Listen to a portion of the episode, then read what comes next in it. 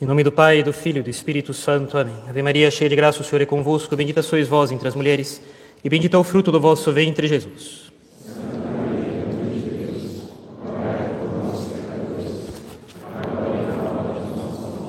Nossa Senhora das Dores. Podem se sentar, por favor. Bem, alguns avisos.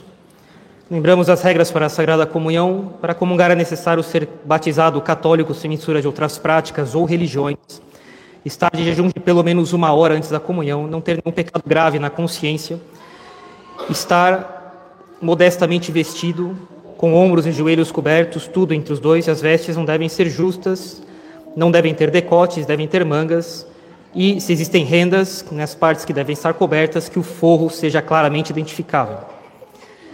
Lembramos também que para comungar não se deve mexer a cabeça, mas abrir a boca, apoiar a língua no lábio inferior, exteriorizando um pouco a língua, e isso facilitará a distribuição da comunhão para o padre.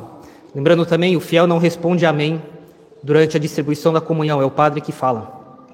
Se as crianças estiverem um pouco inquietas, procurem levá-las brevemente para fora, procurando controlá-las e, assim que possível, retornar. Também lembramos que ao final da missa nós vamos rezar a novena ao Menino Jesus de Praga pelo Brasil, além das orações pelas vocações. E finalmente, convidamos todos a ler o comunicado publicado ontem no site do Distrito da América Latina, do Instituto, sobre a possibilidade de votar num candidato menos pior por ocasião das eleições, comunicado em que se encontrarão princípios sempre válidos da doutrina da Igreja. Em resumo, é possível votar em um candidato indigno, um mal menor, para evitar o candidato mais indigno, um mal maior. E a indignidade vem, sobretudo, pelos princípios mais opostos à lei revelada e à lei natural. Mas não existe obrigação de votar no mal menor. Afirmar que existe tal obrigação é ir além do que dizem os teólogos e colocar um peso desnecessário sobre os ombros dos católicos, sobre a consciência das pessoas. O voto no mal menor é possível e não obrigatório, e deve ser um voto com cooperação meramente material, peratidens, sem a intenção de cooperar com os problemas e os erros do candidato, procurando evitar o escândalo, ou seja, deixando claras as discordâncias existentes. É possível votar no mal menor porque este voto não é um ato intrinsecamente mau, sempre pecaminoso sobre todos os aspectos e circunstâncias, mas sim um ato que é classificado em teologia moral como um ato em si mesmo moralmente indiferente. Tenhamos a consciência moral bem formada, façamos nossa parte apoiados em Deus Confiamos, confiemos nele e que Nossa Senhora Aparecida rogue por nós.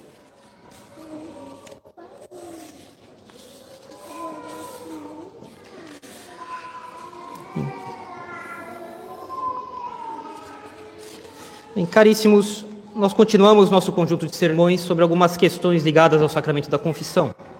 O nosso foco tem sido o de observar que Jesus Cristo quis deixar na mão do penitente, que vai se confessar, a responsabilidade de preparar a matéria desse sacramento. Lembre-se, a matéria do sacramento da confissão são os pecados acusados. Jesus Cristo poderia não ter feito assim. Em muitas passagens dos evangelhos, quando Jesus Cristo diz: Vai, os teus pecados estão perdoados, nenhuma acusação foi feita, nenhuma acusação de viva voz em todos esses casos. Mas ele quis que de fato fosse assim para nós, uma vez instituído o sacramento da confissão, porque julgou melhor para o bem das almas. E nós vamos ver um pouco por que hoje. Quem confessa seus pecados os conhece melhor, faz com que eles venham à luz. O que nós falamos para outra pessoa fica mais impresso na nossa consciência. Se a nossa consciência está confusa, o confessor irá ajudar, esclarecerá o que é confuso. Na vida cotidiana é necessário esconder, dissimular nossos pecados, dissimular no bom sentido, por uma questão de honra, de bom senso, de honra social a guardar, escândalos a evitar. Mas se ficássemos só nisso, facilmente cairíamos na ilusão e, no, e, e nos recolheríamos nessa ilusão, na mentira e na hipocrisia. Acreditaríamos nessas ilusões, nos enganando a nós mesmos, nos achando melhor do que nós somos de fato se somos obrigados a falar o que é que nós fizemos de errado. Essas ilusões são bastante combatidas. Nós somos obrigados a reconhecer para nós mesmos e a afirmar para o sacerdote diante de Deus: é isso que eu sou. A confissão leal e sincera, feita ao Padre diante de Deus, nos livra desses males, da mentira, da ilusão, da hipocrisia sobre nós mesmos. E o rigor total e implacável do segredo da confissão protege nossa honra e preserva o próximo de escândalos. Além disso, quem confessa o seu pecado se arrepende mais do que se não o falasse. A confissão feita ao sacerdote, ao ministro visível da igreja, é a garantia da sinceridade da nossa vontade de pedir perdão para Deus, a garantia da humildade e da sinceridade do nosso arrependimento. Quem confessa seus pecados já começa a espiá-los, começa a repará-los de algum modo. Toda acusação é sempre mais ou menos difícil. E uma acusação, entre aspas, humilhante, porque na verdade é louvável, uma coisa digna de mérito, mas que exige uma mortificação do amor próprio, já constitui uma verdadeira reparação começada. Mas para que a acusação dos pecados produza todos os seus frutos de maior união nossa com Deus, não basta que o penitente conte seus pecados. Ele deve se acusar no sentido estrito, no sentido próprio da palavra. E sua acusação deve ser bem intencionada, simples e verdadeira, feita de viva voz. É necessário então que seja uma verdadeira acusação, isso aqui é uma coisa obrigatória. É necessário lembrar muitas pessoas esquecem isso ou nem se dão conta, talvez. O sacramento da confissão é um verdadeiro e próprio tribunal jurídico, no sentido estrito da palavra. É, é necessária uma jurisdição, um poder jurídico dado ao bispo, aos sacerdotes, para que eles possam absolver de maneira válida, para que de fato haja sacramento, senão não haverá. É necessário que o sacerdote tenha recebido o poder de julgar, análogo ao poder de julgar de um juiz na vara a qual ele pertence no tribunal civil. Não estamos numa espécie de convenção social da comunidade cristã, na qual fazemos, de um certo modo, um penitente falando com o padre para se mover a fé interior do penitente e no diálogo construir nosso caminho no reconhecimento de que somos pecadores. Não. É um verdadeiro tribunal dessa sociedade visível instituída por Jesus Cristo. Essa sociedade é a igreja, e ela tem um tribunal. Esse tribunal se chama confissão. E assim, se ocorresse que uma pessoa falasse ao padre suas desordens passadas, contasse sua história de vida, ela narrou fatos, mas sem fazer com que essa narrativa seja uma verdadeira acusação. Ele contou sua história de vida. Isso não basta para o sacramento da confissão. É necessária uma verdadeira acusação sacramental. Estamos diante de um tribunal.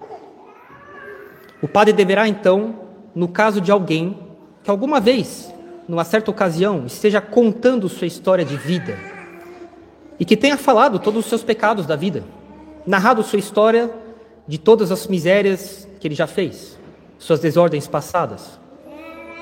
O padre poderá procurar transformar isso numa confissão. Se é uma pessoa que, por exemplo, expõe voluntariamente ao, ao padre, de boa vontade, suas desordens passadas, mas que tem receio de se confessar. E contou ao padre sua história de vida, ali numa casa, num lugar em que os dois estão conversando. Se o padre tiver algum zelo apostólico, ele pode tentar dizer para a pessoa algo assim: Veja, você me contou sua história de vida e os pecados que já, já cometeu ao longo dela. Talvez você não tivesse a intenção de se confessar, mas isso já está praticamente feito. Se você quer ser perdoado dos seus pecados, pode simplesmente agora dizer para mim, Padre, eu me acuso deles e me apresento diante dele, do Senhor com eles para ser perdoado. E o padre transforma essa narrativa de vida numa acusação. São João Bosco fez assim uma vez, uma pessoa que tinha receio de se confessar, foi conversando, conversando com aquele doente no leito dele, e conseguiu saber toda a vida pregressa da pessoa. Depois disse: Bem, veja, você poderia pedir perdão para Deus, eu poderia te absolver. Ah, não, padre, eu não tenho coragem de me confessar. E Dom Bosco disse: Mas filho, já está tudo dito. Basta dizer, padre, eu me acuso de tudo isso que eu já disse para o senhor. E ele o absolveu. Foi esperto. O, poderá também, o padre também poderá aconselhar a pessoa a apresentar novamente seus pecados se acusando agora deles um a um, podendo assim fazer certas interrogações úteis e dar conselhos também. Será um conselho a fazer. Mas não será necessário acusar tudo de novo se o padre simplesmente recolher tudo aquilo e falar e conseguir fazer a pessoa dizer: Padre, me acuso de tudo isso. Bem, a acusação também deve ser simples e verdadeira. O penitente começa a contar os defeitos e pecados de outros, faz relatos longos e inúteis, usa expressões cruas, dá detalhes tenebrosos. O padre irá lembrar o penitente de que se trata da confissão dele, não do próximo. O padre irá, com tato e jeito, reconduzir o penitente ao essencial, cortar as informações desnecessárias. O padre dirá ao penitente para que tome cuidado em não ferir o pudor no modo de se confessar. Tem também a questão da dignidade do sacramento que deve ser respeitada. Não usar palavras grosseiras, palavrões, coisas que ofendam a castidade, porque são palavras torpes. Chamar as coisas pelos nomes que elas têm. Não cair no erro oposto de falar com vagueza, dizendo sem dizer. Fiz coisas feias, tive maus pensamentos, mas não entrar em detalhes e acabar não dizendo o que tem que ser dito. Dizer o que tem, que ser dito, chamar as coisas pelo nome, mas não entrar em detalhes inúteis e escabrosos. Certamente há muitas pessoas no mundo que relutam para ir se confessar, porque pensam que terão que falar certas coisas em detalhes. Não. Em uma ou duas palavras, a acusação do pecado estará feita, simples e verdadeira. Senão o padre terá que dizer, talvez, não precisa dar mais detalhes, já consegui entender. Também o penitente deve preparar a acusação dos seus pecados, organizando os pecados nas suas espécies. Assim como as cozinheiras, ao separar os ingredientes para ensinar os outros uma receita. Se elas cozinham sozinhas, elas podem até se dispensar disso, mas ao ter que falar com outros, explicar uma receita, precisarão organizar os ingredientes, colocar tudo em recipientes diferentes, já cortados, para não perder tempo na hora de explicar. Também assim na confissão, organizar a acusação dos pecados. Ganha-se em clareza, otimiza-se o tempo, lembre-se de que há uma fila com outras pessoas que querem se confessar ainda. Sem correria, não estamos aqui despachando carta no correio. Mas lembre-se de que a confissão, que começa a demorar desnecessariamente, começa a perder os frutos dela. Rápido e bem feito, como um procedimento médico, só isso. Portanto, se acusar bem não é difícil. Fazer o que todas as cozinheiras fazem em casa, tudo, que aquilo, as donas de casa sabem fazer todos os dias. Assim como elas organizam os ingredientes da sua receita, organizar os pecados da acusação, só isso. Ao se acusar, o penitente deve falar com clareza, deve articular, Evitar o tanto quanto é possível um certo relaxo no modo de falar, defeitos de fala que possam ser evitados. Não falar de modo embrulhado, com mistura de ruídos, chiados, etc. Uma acusação simples, limpa e audível. O penitente deve atentar para as circunstâncias do lugar em que está. Deve ver se há pessoas próximas ou que possam passar perto dali. Então, nesse caso, deve sussurrar mas sussurrar sem forçar a voz, porque também é possível sussurrar alto. Não, sussurrar baixinho se se prevê que há pessoas por perto ou que podem passar. O padre está com o ouvido ali do lado de você, ele irá ouvir. E assim não se corre o risco de que outros ouçam a acusação. A irmã Lúcia, de Fátima, quando era criança, foi fazer sua primeira confissão, para a primeira comunhão, e logo depois alguns vieram falar para ela: Lúcia, você deve falar mais baixo, toda a igreja ouviu os seus pecados. Também não passar nunca perto, nem rápido que seja, do confessionário, para que não aconteça, não tenha o risco de, quem sabe, ouvir uma palavra que seja, que possa ser uma palavra que resume o essencial da acusação de algum pecado. O segredo da confissão é a coisa mais sagrada que existe. Nós não devemos fazer nada que nos faça correr risco algum de lesar o segredo da confissão de outro. E assim, as confissões serão mais leves, mais proveitosas, mais eficazes, porque nós nos preparamos antes, porque, como vimos, Jesus Cristo julgou útil nós vimos por quê? Que o penitente seja aquele que prepara a matéria da sua absolvição, da sua confissão. A acusação dos pecados, a acusação oral, por espécie, organizada, é de um excelente proveito para a salvação da nossa alma, para vermos com clareza o que nós somos, o que nós fizemos, para sermos instruídos, para tirarmos frutos, conselhos, ter uma consciência bem formada. O padre ajudará na confissão, mas para que essa ajuda seja útil, o penitente deve ter preparado aquilo que ele apresentará tão bem quanto ele podia.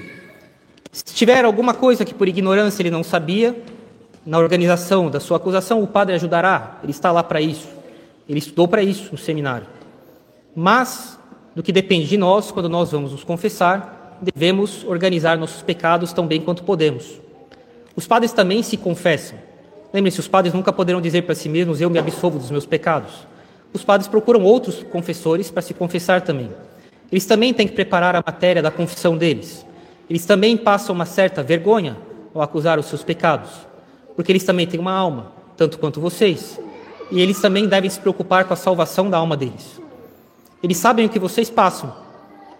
Os confessores sabem o que cada um passa ao se confessar e ele ajudará o penitente, porque ele também se confessa e ele sabe como pode ter essa ou aquela dificuldade na hora de se preparar para confessar. Procurem pre preparar bem os seus, os seus suas acusações, organizando com uma coisa que é tão tranquila de fazer, que é semelhante àquilo que as donas de casa fazem ao cozinhar. Organizam suas receitas, seus ingredientes, para cozinhar com toda tranquilidade. E assim também devemos fazer com a acusação dos nossos pecados. Preparar, dividindo de maneira organizada simples e tranquila, para que a coisa corra bem e tiremos o máximo de frutos que podemos da nossa confissão. Em nome do Pai, do Filho e do Espírito Santo. Amém.